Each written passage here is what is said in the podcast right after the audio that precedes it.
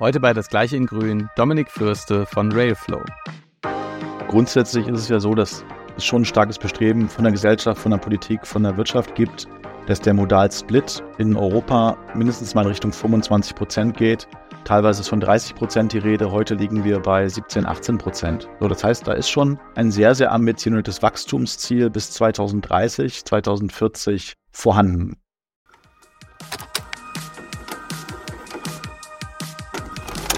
Meine sehr geehrten Damen und Herren, liebe Rundfunkhörer, ein herzliches Willkommen zu Das Gleiche in Grün, moderiert von Moritz und Timo.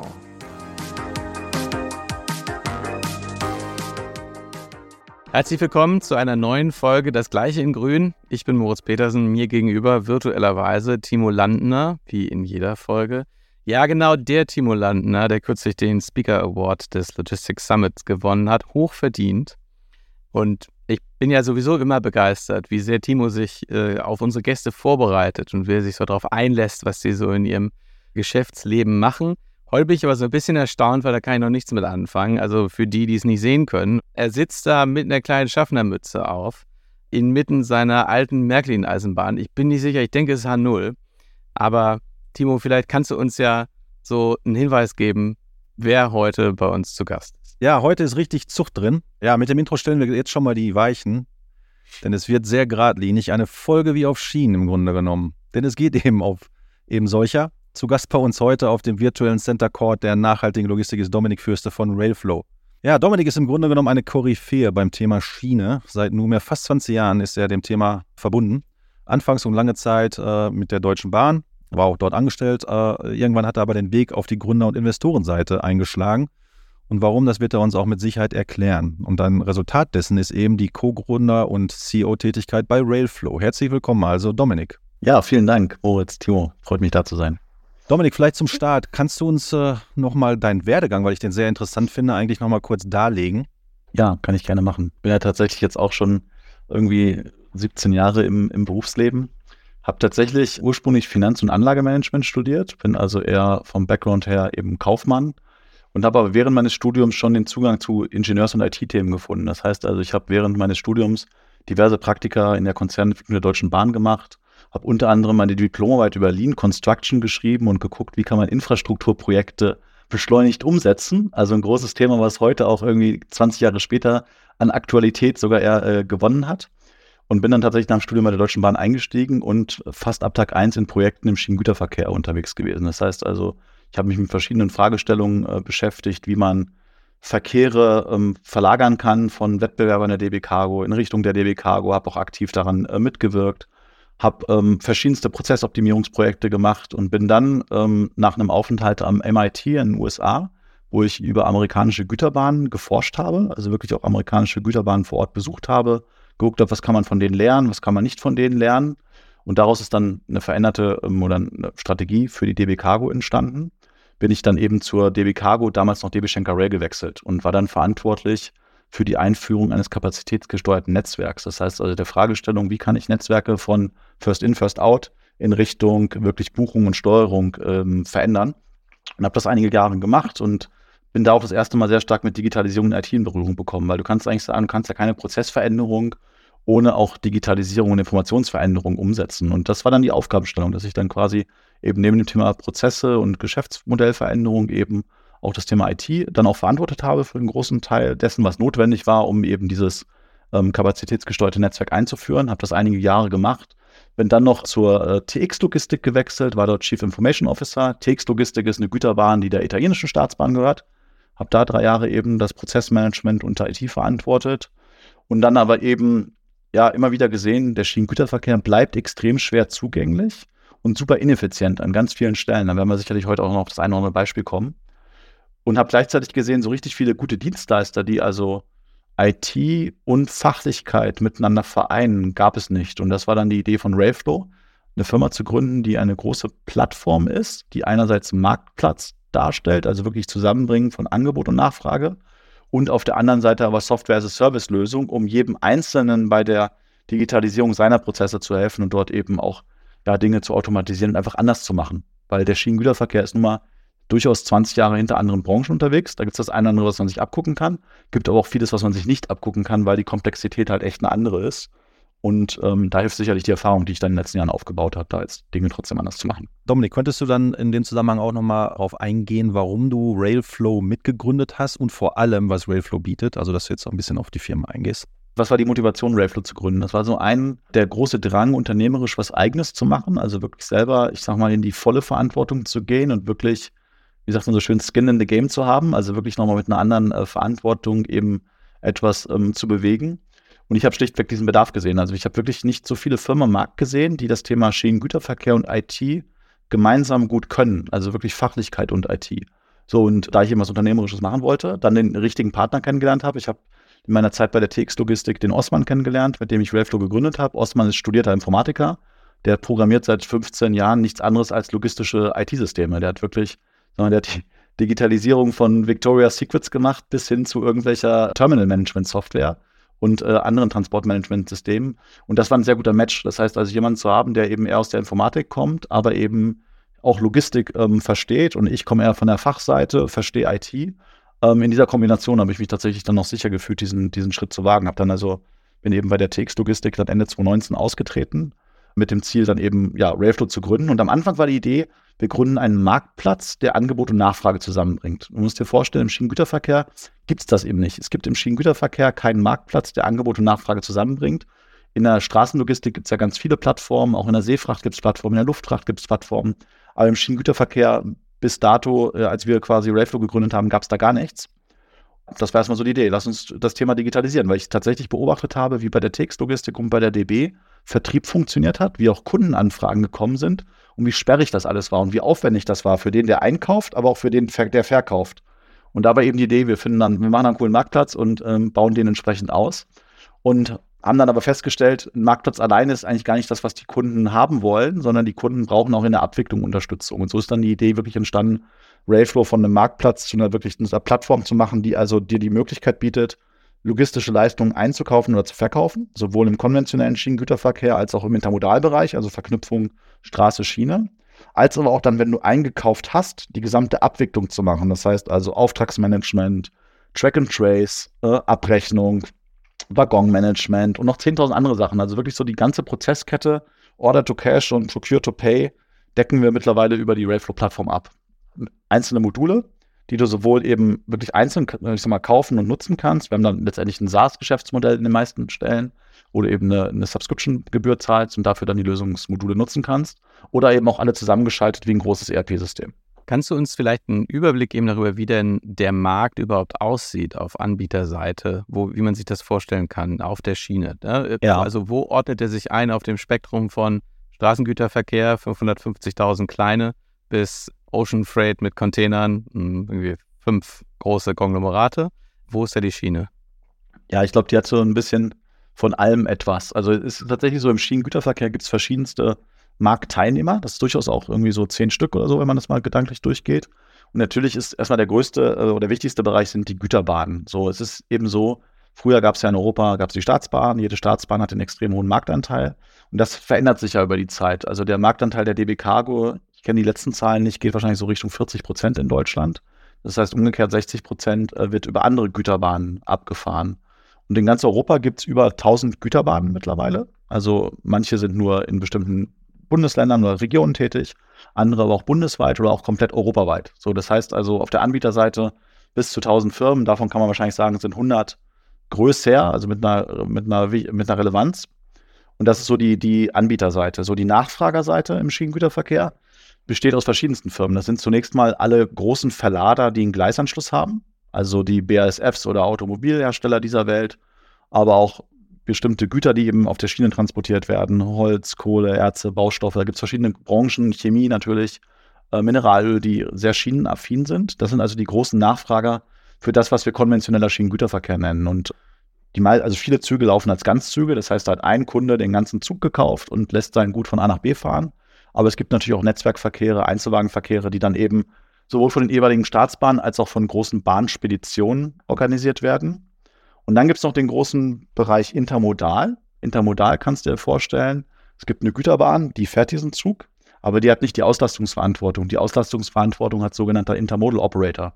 Der kauft quasi die Bahnleistung ein und verantwortet dann die Auslastung. Und dieser Intermodal Operator, der verkauft jetzt die Stellplätze auf dem Zug, damit dann Trailer und Container transportiert werden können, an Spediteure. Also im Normalfall an Spediteure. So, und, und das können natürlich jetzt erstmal alle Spediteure sein, die auch die Straße heute nutzen. Also spätestens dort im Intermodalbereich hast du dann die Situation, dass du theoretisch Zehntausende Spediteure hast, die anstatt im Hauptlauf die, die Autobahn zu nutzen, auch die Schiene nutzen könnten.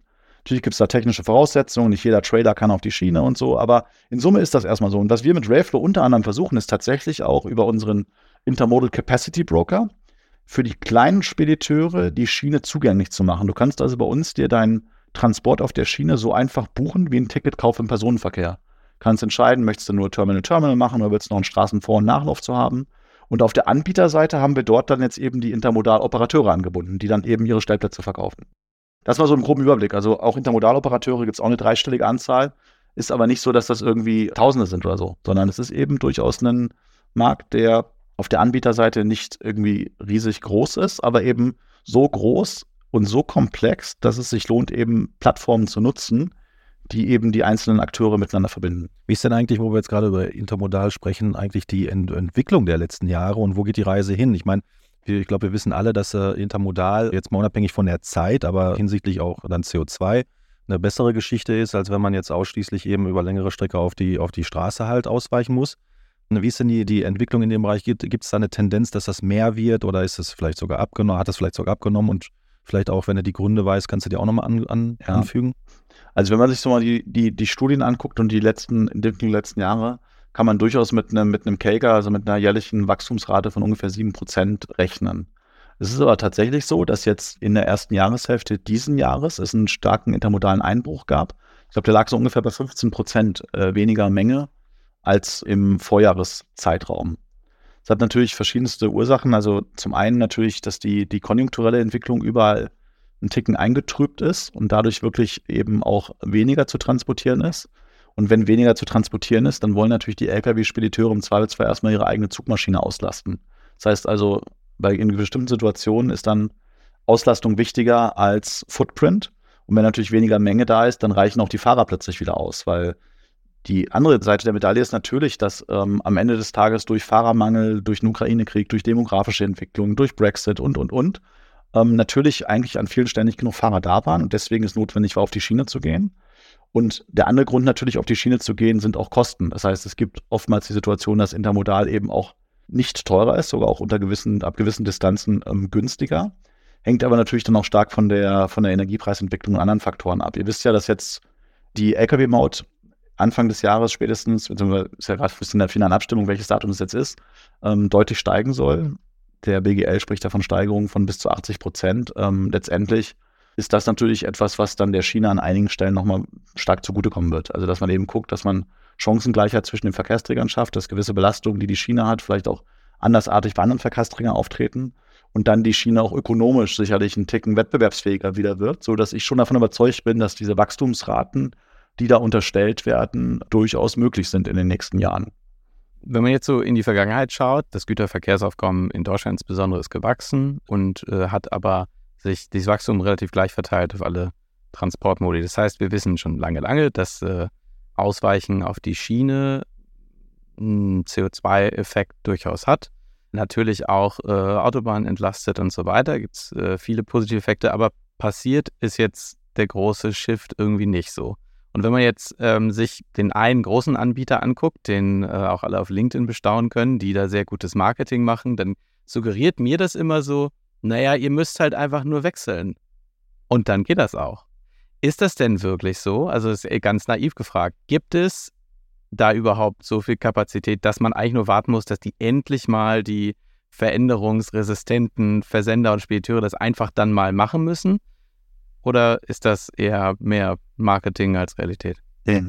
Also ich glaube, wenn man sich, ich sag mal, diverse Quellen anschaut, ist es durchaus evident, dass du innerhalb der bestehenden Kapazitäten 10 bis 20 Prozent freie Kapazität hast im Intermodalbereich. Das ist durchaus schon an vielen Stellen erkennbar. Das heißt, wir sind nicht überausgelastet in der Schiene. Auch nicht in den, ich sag mal, Monaten, wo es wirklich viel war, gab es durchaus Kapazitäten. Natürlich gibt es immer mal Ausnahmen, dass gewisse Regionen oder Dinge Beschränkungen haben und du wirklich bei 100% Auslastung bist. Aber übergreifend lässt sich das schon sagen, dass das, dass das so ist. Natürlich ist es so, dass die Spediteure, die in der Vergangenheit schon die Schiene benutzt haben, auch schlechte Erfahrungen hatten. Das heißt also, so wie es äh, auf der Straße natürlich Stausituationen und andere Dinge gibt, gab es auf der Schiene auch häufig natürlich durch Infrastruktur, durch andere Einflüsse starke Verspätungen. Und diese Verspätungen sind in der Vergangenheit vielleicht nicht so gut kommuniziert worden. Da kommt natürlich das Thema Digitalisierung sehr stark rein, dass an vielen Schienenstellen weiß die Schiene deutlich mehr, als sie eigentlich nach draußen kommuniziert, weil sie digital nicht so aufgestellt ist, dass diese Informationsflüsse so gehen wie bei anderen Verkehrsträgern. Und da holt die Schiene aber auf. Also ich glaube schon, dass durch diverse Digitalisierungsthemen, also auch gewisse Fähigkeiten aufgebaut wurden, auch in den letzten Jahren, die die Informationsqualität schon mal deutlich verbessern gegenüber heute. Weil es natürlich ein Unterschied, wenn du dem Spediteur, der jetzt irgendwo im Terminal steht und wartet, einen LKW-Trailer abzuholen, irgendwie sechs Stunden vor Ankunft sagst, hey, ich bin zu spät. Oder der ist im Terminal und wartet einfach ein paar Stunden. Das ist ein ganz anderes Kundenerlebnis. Und da glaube ich schon, dass die Schiene da aufgeholt hat. Es einige Marktteilnehmer gibt, die das wirklich exzellent machen, auch eine gute, gute Reputation genießen. Und das andere Thema ist natürlich, okay, kann ich die Schiene einfach nutzen? Natürlich, ich sag mal, gibt es Möglichkeiten, die Schiene heute zu nutzen, wenn ich mich da ganz viel reinfuchse und reindenke und irgendwie ganz viele, ich sag mal, Zugangshürden überwinde.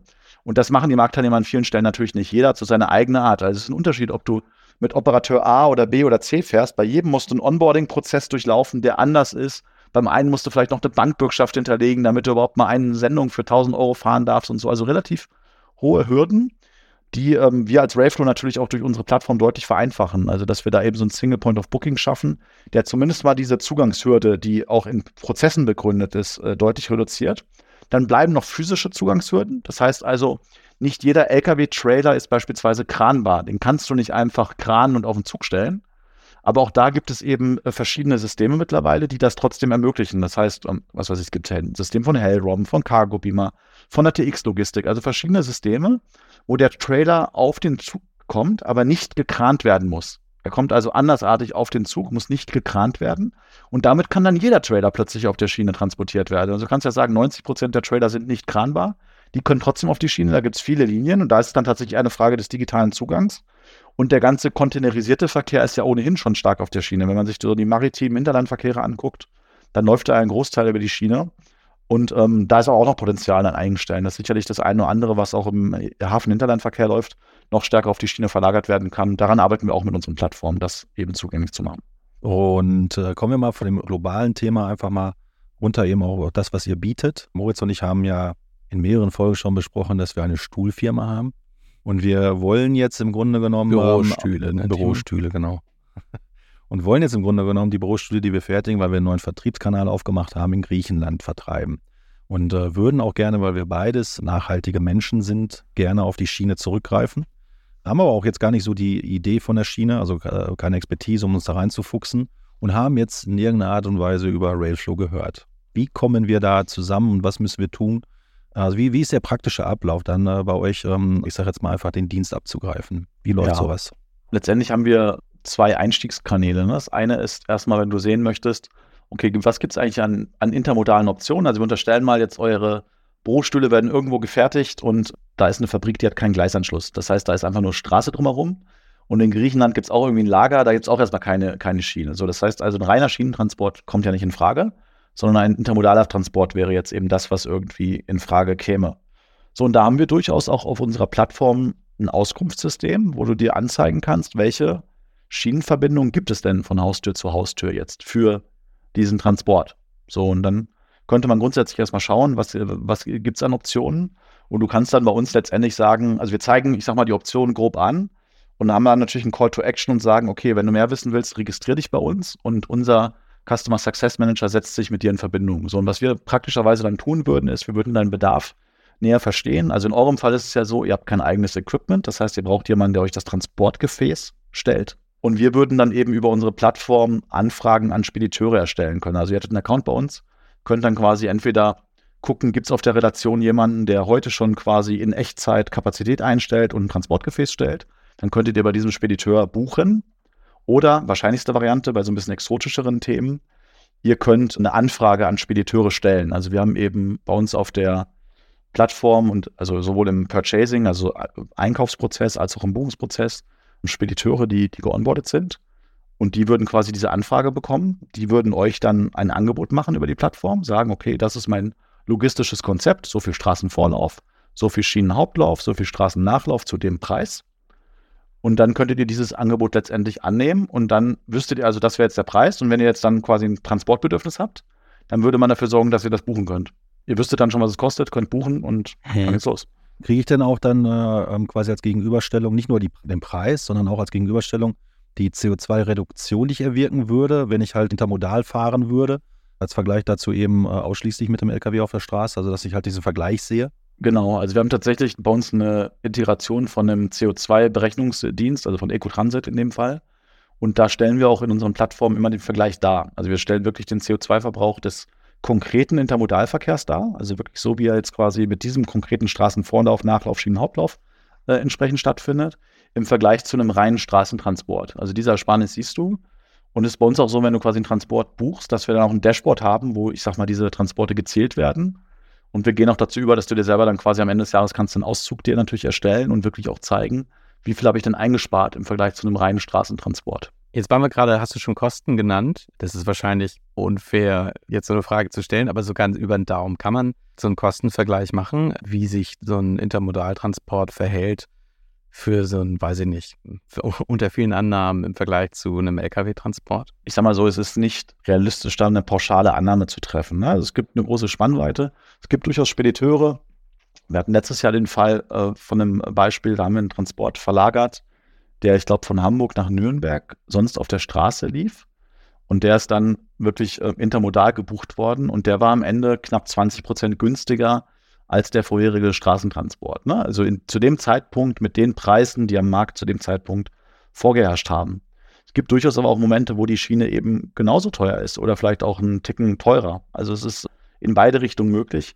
Aber es ist jetzt nicht so, dass die Schiene, ich sag mal, viel teurer ist als ein Straßentransport. Es gibt natürlich Situationen, da ist sie definitiv teurer und vielleicht auch mal unflexibler, aber hat natürlich gleichzeitig diese Massenleistungsfähigkeit und den deutlich besseren Footprint. Hm. Und wenn wir jetzt eine andere KPI nehmen zum Vergleichen, nämlich sowas wie mh, hm, Zuverlässigkeit, also völlig klar, auf der Straße passiert irrsinnig viel an unvorhergesehenen Dingen. Da ist ja aber das Netz äh, deutlich größer, da kann ich ja deutlich einfacher ausweichen, als wenn irgendwo eine Brücke gesperrt ist. Nicht, dass wir Brücken hätten in Deutschland, die vielleicht gesperrt werden würden in der Zukunft, weil sie nicht mehr halten.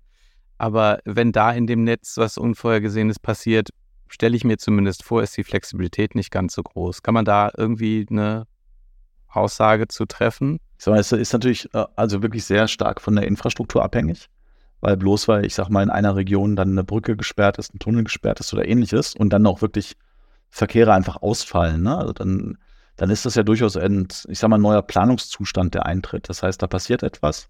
Der konkrete Zug, der gerade davon äh, betroffen ist, der steht natürlich und dann sind die äh, Sendung im Zweifelsfall auch mal Stunden oder Tage verspätet.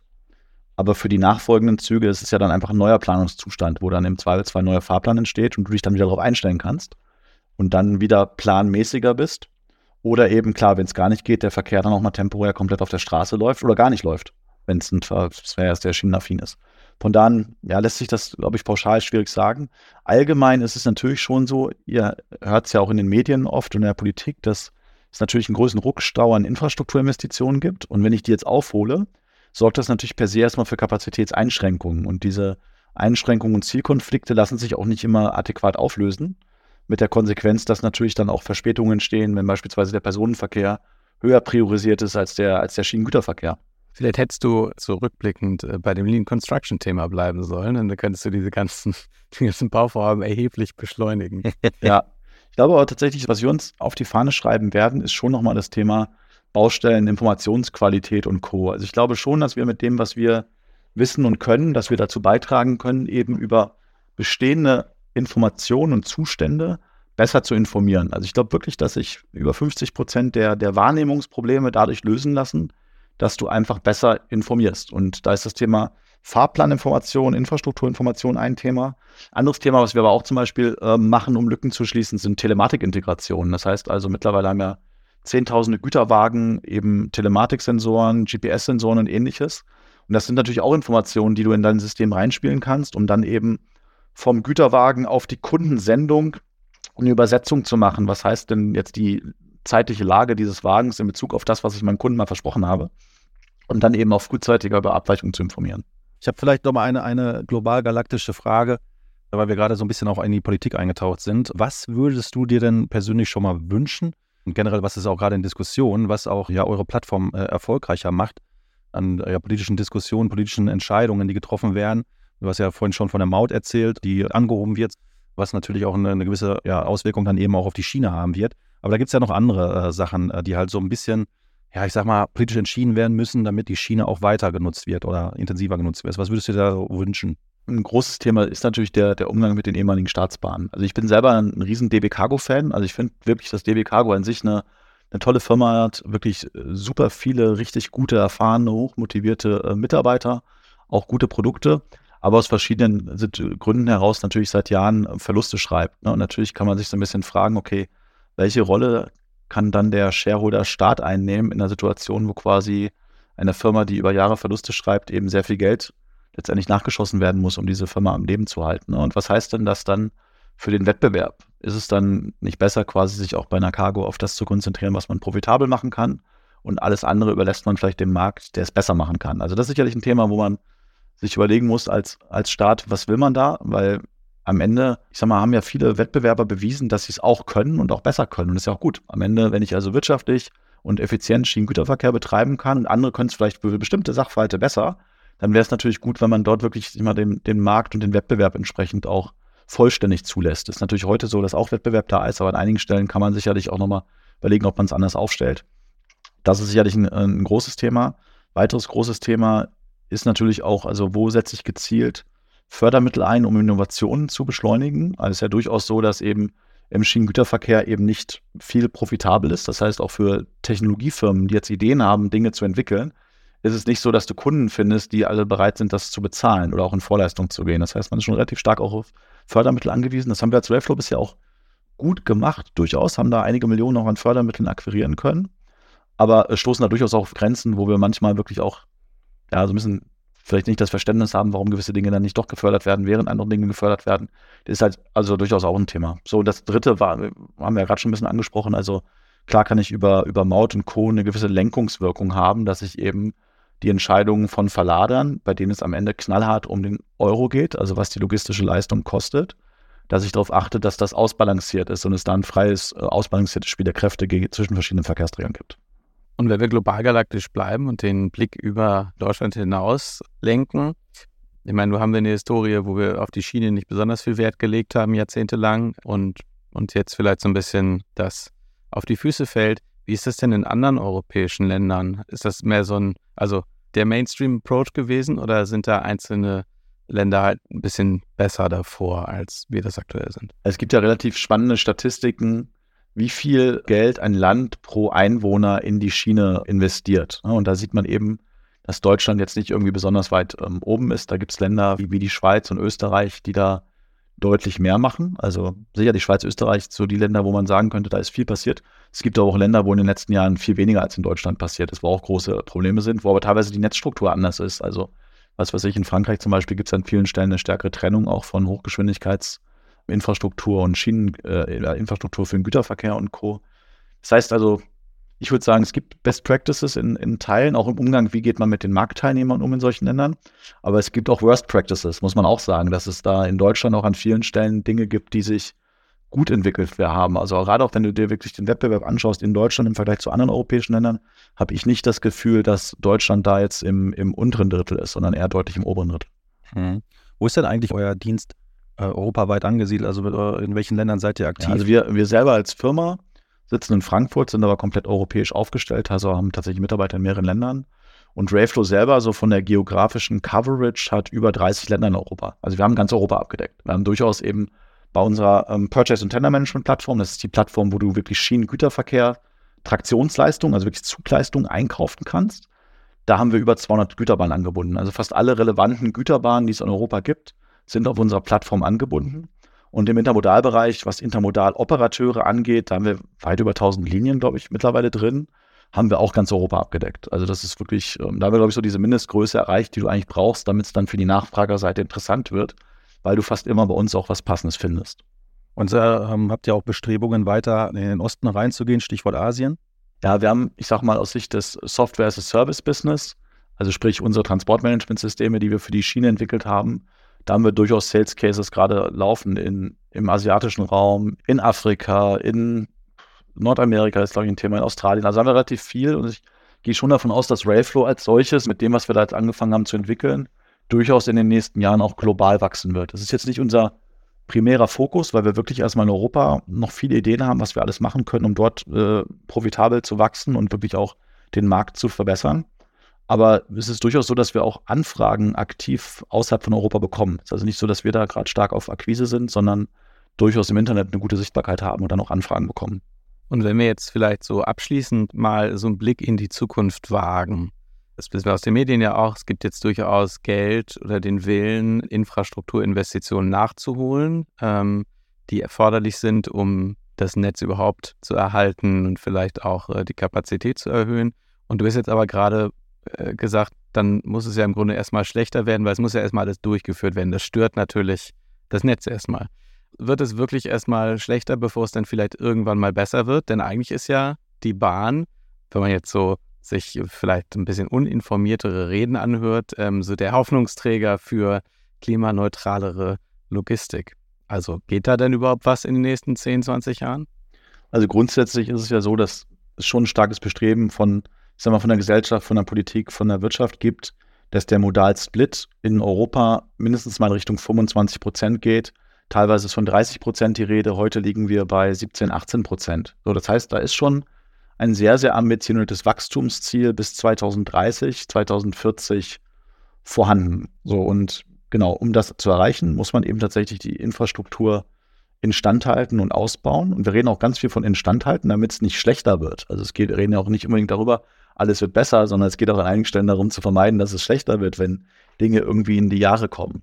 So, und ich glaube schon, dass es möglich ist, auch jetzt mit den Investitionen, die in den nächsten Jahren stattfinden, dass es nicht zwingend direkt schlechter wird, sondern durch intelligente Planung und durch Andersmachen der Umsetzung von Infrastrukturprojekten eben vermeidest du längere Verschlechterungen. Also die Bahn geht ja zum Beispiel dazu über, ganze Korridore mal wirklich lieber für sechs Monate konsequent zu sperren, dann alles zu sanieren und dann den nächsten Korridor zu machen, anstatt überall Stückwerk zu machen, weil dieses Stückwerk natürlich eine enorme Komplexität auch im, in den Projekten nach sich zieht und es dann auch häufig Verwerfungen gibt gegenüber einer Planung. Und, und ich glaube, das ändert sich durchaus. Also ich habe die Hoffnung, dass es also trotz dieser Projekte nicht schlechter wird. Und es wird natürlich dann vereinzelt schon ähm, früher besser, weil ja nicht jedes Projekt erst in 10, 20 Jahren äh, abgeschlossen ist. Und darüber hinaus, wie gesagt, glaube ich, dass das ganze Thema Digitalisierung an vielen Stellen, also wie gesagt, Informationen anders zu verteilen, anders zu planen, Entscheidungsoptimierung zu haben, auch wirklich KI bei Entscheidungen anders einzusetzen, dass das eben Verbesserungen sind, die du heute machen kannst, ohne dass es Infrastrukturinvestitionen bedarf. So, und, und da wird also einiges passieren in den nächsten Jahren. Und deswegen könnte man sogar die Hypothese formulieren, wenn das passiert, also mehr Digitalisierung, trotz größerer Infrastrukturthemen, wird es nicht schlechter, sondern vielleicht eher einen Ticken besser, auch schon bevor die Projekte abgeschlossen sind. Okay, du machst uns äh, also Hoffnung. Wir, wir, können also vielleicht am Ende quasi den, den Call to Action an all die Logistikentscheider und Entscheiderinnen bei Versendern und Spediteuren, die so also nicht vielleicht zwischen 35 und 60 sind, von denen wir ziemlich genau wissen, die Hälfte davon hat eine Märklin-Eisenbahn gehabt, als sie klein waren und die Begeisterung dafür aber verloren im Laufe der Zeit. Und Rayflow wäre ja vielleicht eine Möglichkeit, wenn man es mal probiert, die Begeisterung so ein bisschen wiederzufinden. Ja, darum, Dominik, ganz herzlichen Dank, dass du da warst und äh, viel Erfolg euch weiter. Ja, vielen Dank fürs Interview, hat Spaß gemacht und ja, jeder, der wirklich nochmal mit uns drüber reden möchte, wie er Verkehr von der Straße auf die Schiene verlagern kann, kann sich gerne bei uns melden. Wir haben wirklich da mehrere Experten, die sich dann auch wirklich individuell mit dem Transportbedürfnis des Kunden auseinandersetzen und dann wirklich einen Vorschlag machen können, wie man unter, unter Digitalisierungsnutzung eben Verkehr von der Straße auf die Schiene bekommt. Klingt gut. Danke, Dominik. Danke euch.